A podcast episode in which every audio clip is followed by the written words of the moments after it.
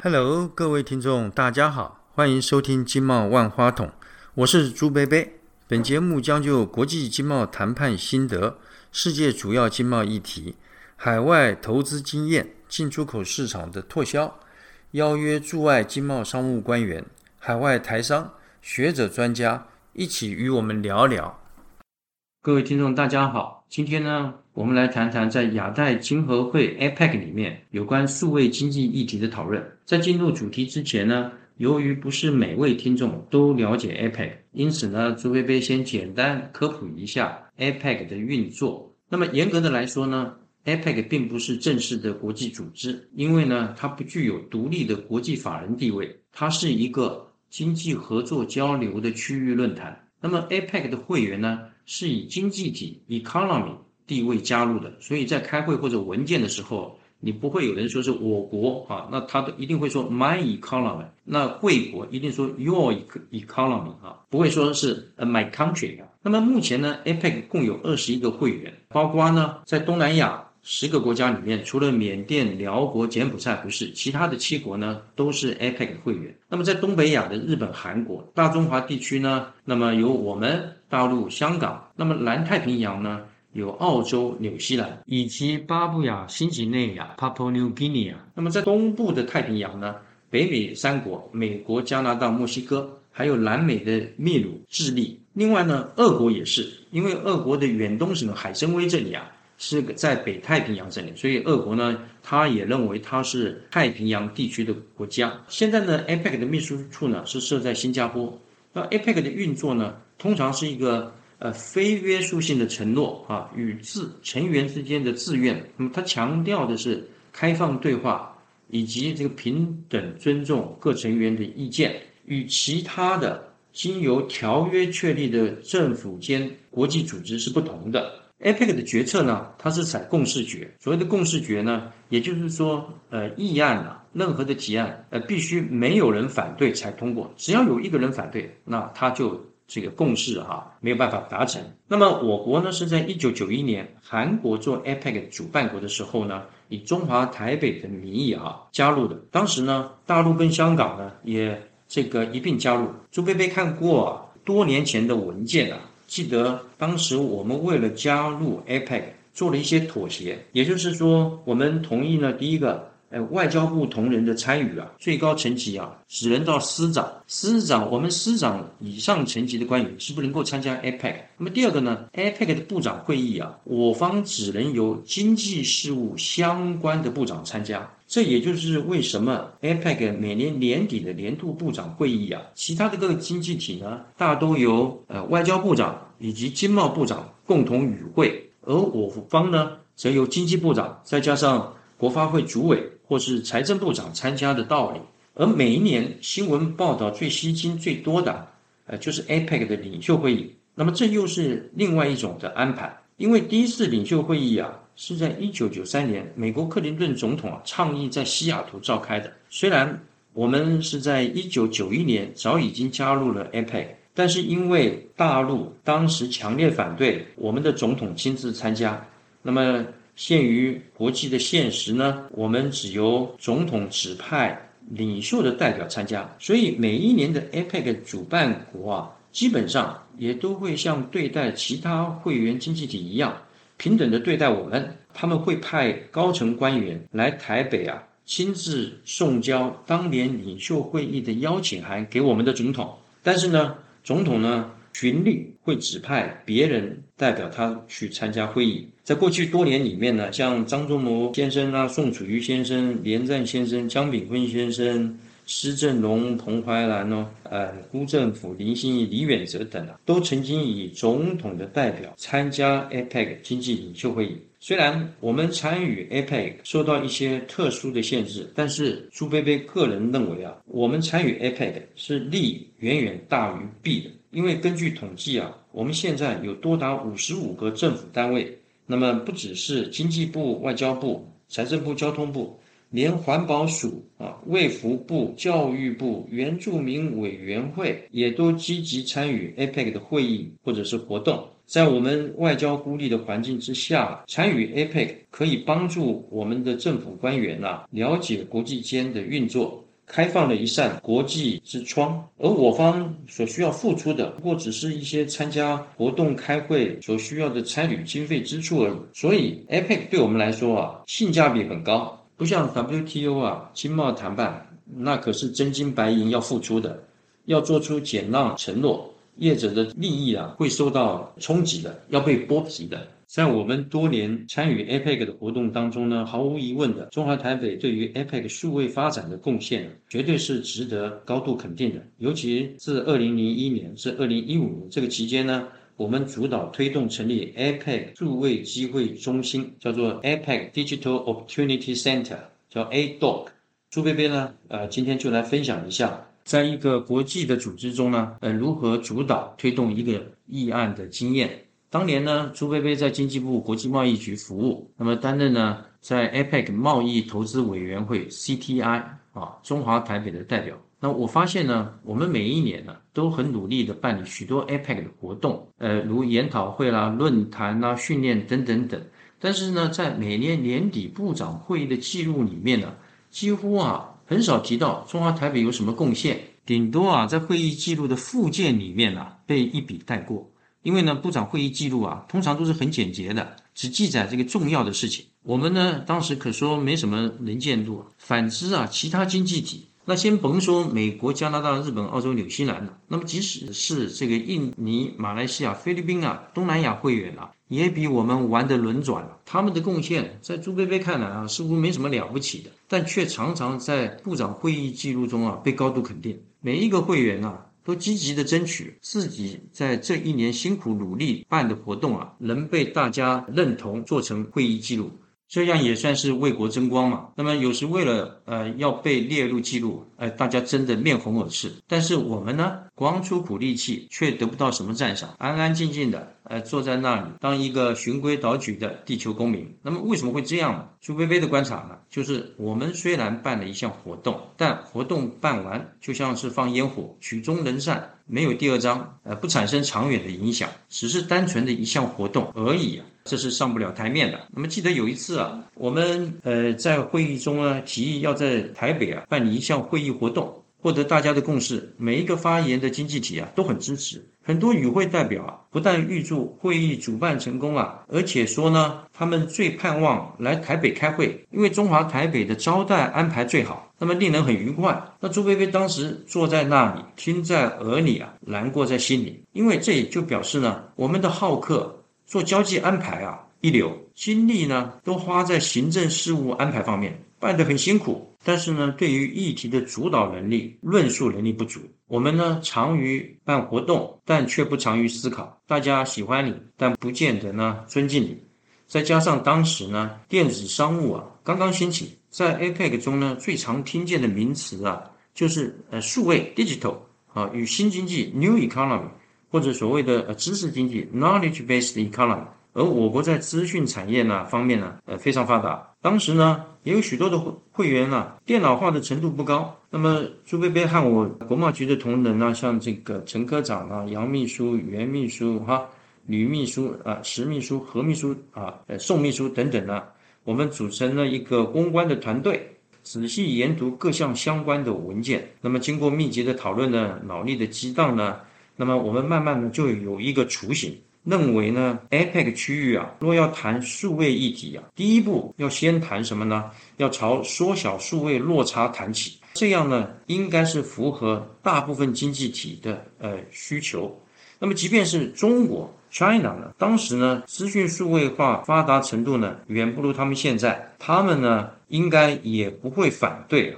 成功的机会呢，呃，比较高，而且呢，对我们业者啊，脱销开发中会员体的市场应该会有帮助。那么这个时候呢，我们并没有急于啊说，呃，马上提一个呃要办理相关活动的提案，而是呢联络国贸局在华盛顿聘请的公关公司，跟他们沟通，告诉他们。我们脑中的想法、概念啊，以及目标，请他们协助我们啊，转转化成啊一片所谓的构想性的文件 （concept paper）。那么这倒不是作文文法的问题，而是英文啊，毕竟不是我们的母语，在论述架构及语义方面啊，我们和英语为母语的 native speaker 相较，还是不如他们到底。那么我们也定调了，那么这篇的 paper 的标题啊，就是转化数位落差为数位机会，transforming the digital divide into digital opportunity。那么同时呢？我们也向这个担任中华台北在 APEC 资深官员的外交部国组司的夏司长说明国贸局推动这个案子的构想，希望呢在 APEC 各相关的会议中呢齐力发声，多处点火，争取支持。国组司当时呢也非常挺国贸局的这个构想，而在此之前呢，APEC 早已同意啊，呃要在台北办理一场有关于电子商务 e-commerce 的研讨会。当年呢，线上购物啊，B to C 啊，才刚刚出现，一般人呢对这种商业模式呢有很多疑虑啊，呃，比方说货不对样、品质的问题、信用卡资讯流失、呃，网络诈骗等等。我记得那场研讨会呢，呃，许多 APEC 经济体啊都派员来台北参加，国际的大厂如这个 IBM，呃，当年呢还没有听过什么苹果手机啦、亚马逊脸书这些都没有，那么 IBM 呢，哎，也派员来讲解。朱贝贝记得当年啊。呃，我们呃国贸局呢，请到呃马云来台湾。呃，阿里巴巴呢，那个时候才创立啊，一年多不成气候，大部分的人呢也没听过谁是马云啊。而且两岸尚未开放，那么邀请对岸的大陆人呢来台湾访问啊，要经过层层关卡，需要许多单位审核。那也是啊，马云第一次来台湾，当时呢许多这个讲者的演讲内容啊，朱菲菲通通都忘了，只记得马云。除了他这个形貌比较特殊外，但是呢，他还说了，他就说呢，目前呢，电子商务成功的商业模式呢，大家都还在探索。那我们都在烧钱，别人烧三年，我们阿里巴巴呢，要尽可能的节省支出，准备烧十年。我们出差呢，搭经济舱，呃，不住五星饭店，展现出啊，大陆改革开放后啊，企业家务实奋进的态度了。反观当时许多所谓的电子商务新贵啊。年不及三十，穿着亮先，出入名车，夸夸其谈啊！有想法没办法，公司呢没有真实的收入进账，最后呢也就泡沫了。当然，研讨会办完以后呢，国贸局呢也把与会者的意见呢巧妙主导综合成，大家都认为缩减数位落差是 APEC 数位发展的首要之务。那么这个是要为我们将来提出的倡议啊做前期的铺垫。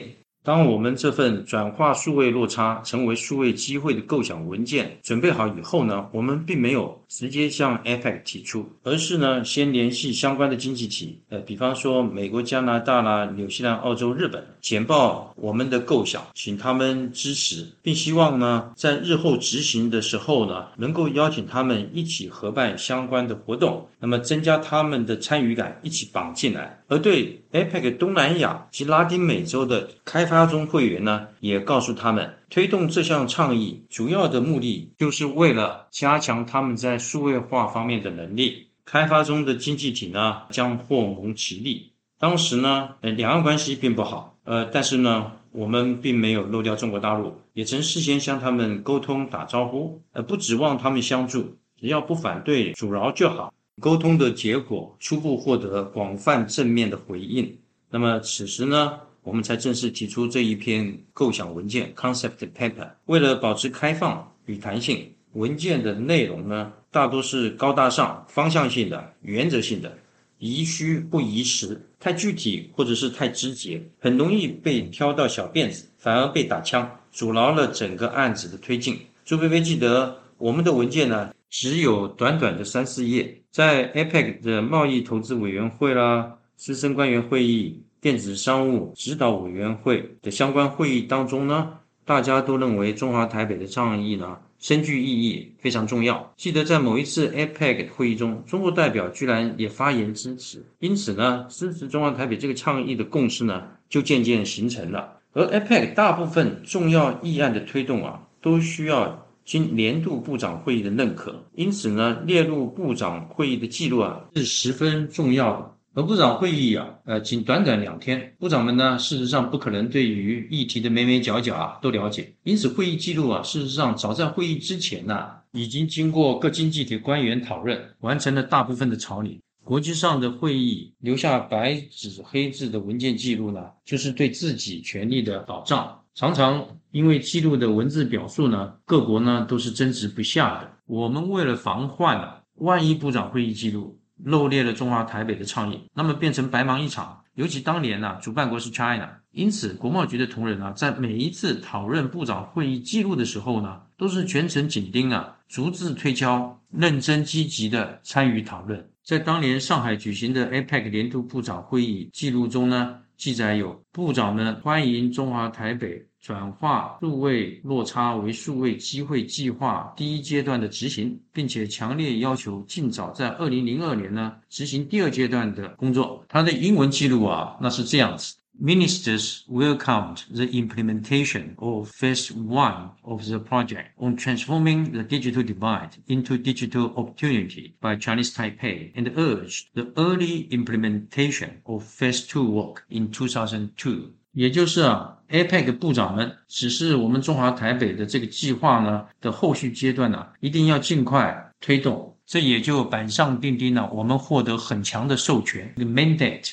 来推动这个案子。那么，依据这样的 APEC 部长们的指示呢，我们外交部经济部呢，也后续呢也结合了资策会啦、英业达、宏基公司等业者呢，在二零零四年啊，成立了 APEC 数位机会中心 ADO ADOC，秘书处呢就在台北，并且呢，先后呢对于 APEC 的经济体呢，像智利、印尼、菲律宾、越南、泰国、马来西亚、呃墨西哥、呃巴布亚新几内亚、俄罗斯。等经济体呢，用台湾制的电脑设备，呃，提供资讯的训练。听说呢，这个计划一直执行到二零一五年，受惠的人数呢超过五十万，而且一半以上呢是女性。在这个期间呢，每一年的 APEC 部长会议中啊，都少不了提到 ADO 以及中华台北，这也算是积极的参与，长脸争光了。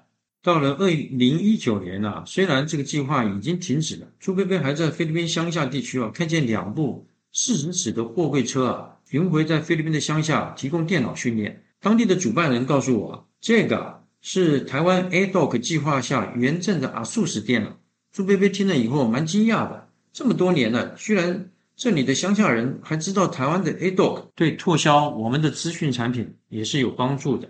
中观呢，这个有长远性的计划，能在国际性的组织中啊成功推动。它的原因啊，朱贝贝想想哈，大概是有底下几种啊。第一个呢是主题宏观，切合时事需要。那么即便是 China 呢，他们也不反对。那么第二呢，就是事先的铺垫啊，营造有利的气氛。第三个呢，就是文件的内容啊，虚实相扣。第四个呢，事先沟通，争取盟友。第五项呢，就是确保会议记录啊万无一失。第六呢，呃，就是相关单位齐心推动。虽然呢，这个倡议啊是由呃国贸局发起主导，但是外交部呢在参与不同的会议中呢，也是口径一致，齐力发声。那么真是一人一把号啊，同吹一个调。那么如此呢，方能获得 APEC 部长们授权指示，继续推动实施。我们也成功的达成了目标。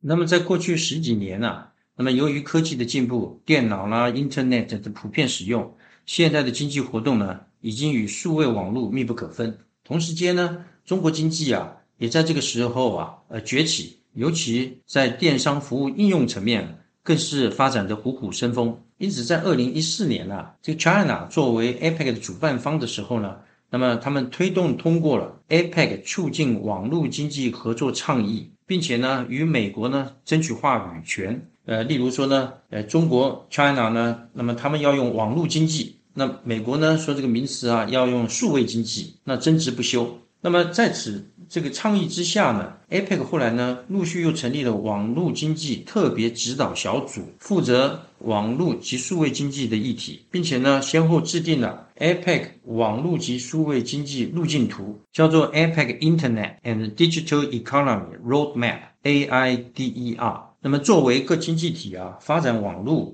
以及数位经济的指引，那么并且呢，在去年呢，呃，拟定了这个路径图 ADER 的工作计划。那么这个 ADER 的工作计划呢，事实上包括了十一项所谓关键领域啊，KFA，他们叫做 Key Factors Areas。那么这个一些领域呢，那么包括了发展数位设施，提倡互通性，达成普及宽频。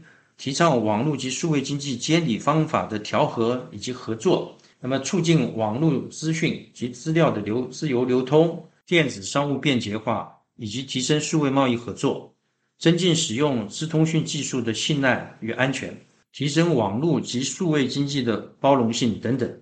那么各项关键领域之下呢，又有多项的优先领域。那么这是一个在美国、China、Russia 啊等经济体啊角力之下妥协的产物。例如呢，呃，China 强调呢，在 APEC 下应该注重呃产业合作以及能力建构 （capacity building），而美国呢，呃，却主张呢，应该要谈数位贸易、数位投资的这个自由化。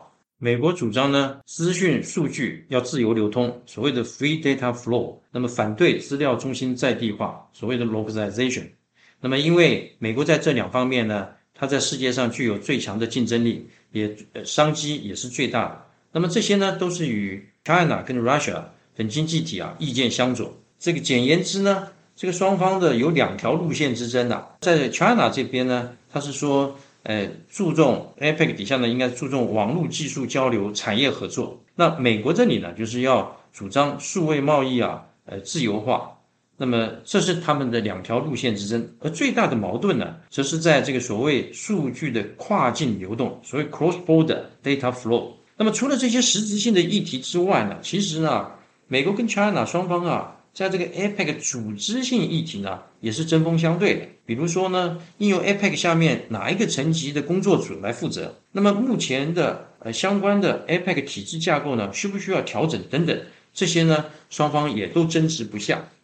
那么我们上述啊十一项所谓的关键领域啊，主要呢也都是一些一般性原则的阐述，并没有指明啊具体的工作方案呢与目标，而且呢。这些关键性的领域的讨论呐，常常都是涉及到跨领域、跨部会的，牵涉到范围啊非常广。所以呢，APEC 一直到今年开始啊，APEC 的会员呢才真正开始啊提案办理啊数位经济相关的活动。那朱贝贝相信啊，以目前数位网络啊与我们生活息息相关，各会员呢未来的提案呢。不管它的形式是研讨会、论坛、训练或资料调查等等，一定是五花八门的。但是呢，呃，根据过往这些经济体的讨论啊，所显示出他们的兴趣啊，我们似乎啊可以推测啊，美国会偏重办理网络安全相关的活动，那么 China 呢可能会偏重呃利用网络科技来控制 COVID-19。那印尼呢，可能希望呃讨论数位经济啊，呃数位创新呃如何帮助妇女创业。那新加坡呢，呃一定会有有对这个无纸化通关的便捷化有兴趣。而我们中华台北啊，苏菲菲根据相关的公开文件啊，以及新南向政策推动的重点来推测哈，我们很可能啊会提出有关如何运用数位科技创造贸易。或者是呢，办理跨境的数位医疗、数位健康等等相关活动。所以，APEC 有关网络数位经济具体工作的推动呢，今年才刚刚开始。各会员体呃一定会陆续提出他们的倡议计划。那朱贝贝相信呢，呃，到时候一定是百花齐放，非常热闹。各位听众，现在大数据、人工智慧、物联网以及这个五 G 啊等新兴科技的运用呢？创造了许多数位商机。那么，这个数位经济啊，要想蓬勃的发展啊，就必须对于个人资料以及这个隐私权啊，提供这个充足的保护。那我们晓得哈，欧盟啊，在二零一八年啊，通过实施啊一个叫做一般资料保护规则 （GDPR），G 就是 General 第一呢就是 Data，P 就是 Protection。保护 R 呢，就是 regulation 规则。这个 GDPR 呢，现在是世界上对于保护个人资料及隐私权呐最为严格的一套法律了。美国呢，许多跨国企业啊。就是因为隐私资料的不当利用啊，遭到呢欧盟啊巨额的罚款。像几个月前呢，那个亚马逊啊被欧盟罚了四亿美金。那么 Google 呢也曾经被法国啊罚了五千万欧元，将近这个十八亿台币了。那么像欧盟的这种这个 GDP 啊一般资料保护规则，在朱贝贝啊认为哈也可以看成啊是一种贸易战的手段，因为这个 GDP 啊它提高了。跨境营运的门槛，也是一种对于这个跨境贸易的限制嘛。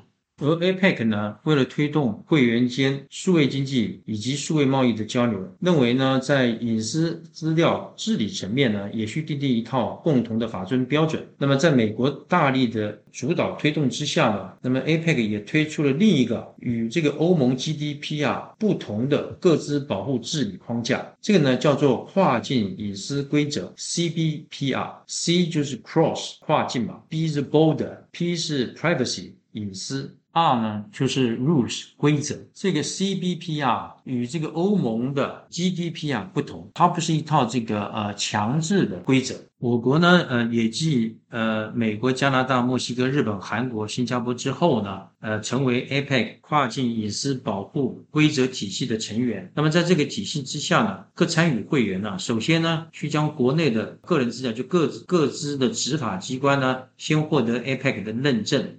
其次呢，就该国呢各自保护体制啊进行说明，经 APEC 的审核通过。那第三个阶段呢，就是指定认证机构。那么这个认证机构呢，叫做当责机构或者叫做问责机构 AA。第一个 A 呢就是 Accountability，另外一个 A 呢就是 Agents。那么这个 AA 呢，在经过 APEC CBPR 体系审核认可以后呢，如果他碰到企业想申请 APEC 的 CBPR 认证，那么就可以由这个当责机构这个 AA 啊，它直接来认证。经过这个 AA 认证以后呢，的企业呢就代表呢它符合一一定程度的治安以及这个隐私保护的要求，可以向客户或者是消费者呢广告。那么它具备有 CBPR 认证，那么它对于它争取商机呢，应该有很大的帮助了。虽然这个 CBPR 啊是这个自愿性参加的体系，目前呢，呃，还没有这个 APEC 的会员呢立法规范，业者需取得该认证啊才可以营业。但是呢，企业如果愿意呃自愿的受这个 AA 的检视啊，呃，并取得认证的，那么这个代表他呢，呃，重视隐私保护的决心啊，较其他没有取得 CBPR 的企业更高，更容易获得消费者的信任。对于推动跨国的贸易以及争取跨国的商机呢，一定是大有帮助的。那在今年的六月初啊，那我们的资策会啊 Triple I 啊，正式接获这个 APEC 的通知呢，成为全台湾啊第一家，呃，也是全球第九家啊 CBPR 的这个当责机构 AA 了。那么资策会呢，那么它就可以这个协助我们的国内企业落实隐私政策以及这个验证作业，这是一个呃非常。不错的这个成绩。那各位听众啊，那今天有关于 APEC 数位贸易发展的情形呢，呃，朱贝贝就跟大家呃先聊到这里。那我们下课喽。